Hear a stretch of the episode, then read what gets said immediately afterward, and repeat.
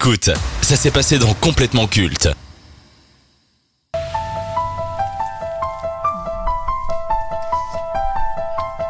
Le mois d'août dernier, une figure du nouvel Hollywood et un maître de l'horreur nous a quittés à l'âge de 87 ans. Il est considéré comme l'un des cinéastes les plus influents et importants de sa génération. Beaucoup de ses films sont devenus des classiques et des passages obligatoires pour n'importe qui souhaitant s'intéresser au cinéma. On lui doit des chefs-d'œuvre comme French Connection pour lequel il a remporté l'Oscar du meilleur réalisateur en 1972.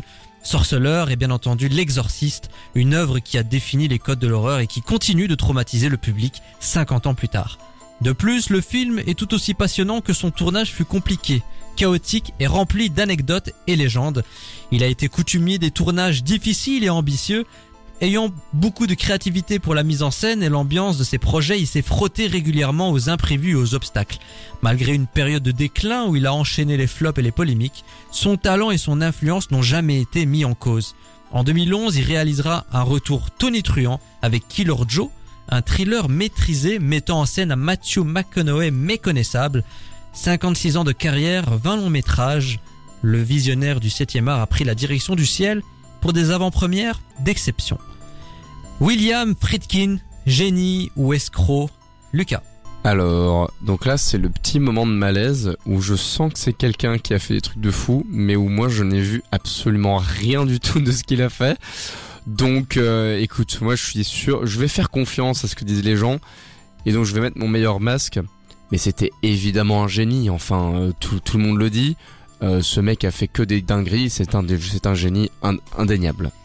Je suis totalement d'accord. Hein, quand on a fait French Connection et The Exorcist tout simplement, qui sont deux poulets de zinzin, on est obligé de dire que c'est un génie. Est-ce que vous êtes d'accord avec ceux qui disent qu'il y a eu un avant et un après Exorcist? Est-ce que l'Exorcist a réellement contribué au renouveau du genre? Parce que lorsqu'on pense à l'horreur, la première figure qui revient, c'est Alfred Hitchcock avec les oiseaux.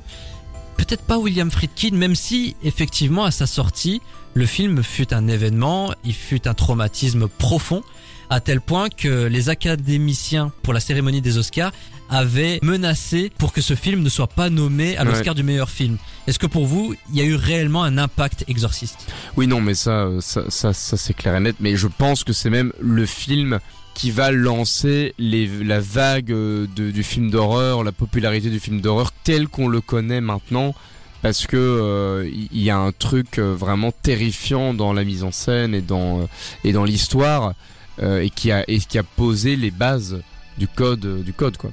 Et aujourd'hui, j'ai l'impression qu'on surfe que sur ça. C'est que des exorcistes mal réalisés et que des que des prolongements, euh, du moins essayés de l'exorcisme, qui pour moi, à mon sens, est le plus grand film euh, horrifique de l'histoire. Mais t'as des copies de copies de copies de copies. Et en du fait plagiat sur du plagiat sur du plagiat la fin c'est et tu perds euh, l'essence au fur et à complètement mesure. y voilà mais de toute façon ce sera le débat tout de suite euh, clairement. C'est la base même du cinéma d'horreur d'aujourd'hui. Est-ce que c'est un nom dont on va se souvenir William Friedkin? Ou du moins on va se rappeler de son œuvre? Hmm.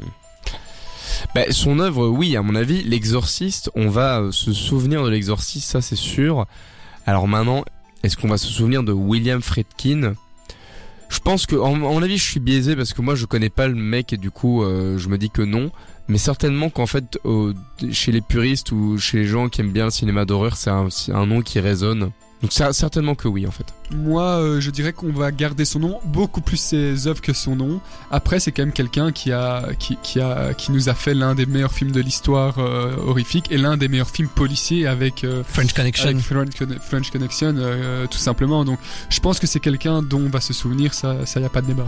Et pour vous William Friedkin est un génie ou un escroc? Faites-le nous savoir sur dynamicone.be et sur nos réseaux sociaux. J'avais envie de conclure cette séquence en lui rendant un hommage. William Friedkin, c'était un excellent cinéaste, mais c'était une grande gueule. Un mec qui n'avait pas peur de remettre des professionnels à leur place. Et je vais vous faire écouter un extrait où il était en interview avec Nicolas Winding Refn, qui est le réalisateur de Drive, Only God Forgives, de Neon Demon. Et autant vous dire que c'est un mec qui a un sacré melon et ils discutent ensemble des films qui ont marqué l'histoire du cinéma et euh, Nicolas Winding Refn ne va pas s'empêcher de citer un de ses films. Sauf que il en faut très peu pour énerver William Friedkin. Oh, I'm like you. I have no regrets about Only God Forgives. I think it's a masterpiece and it is.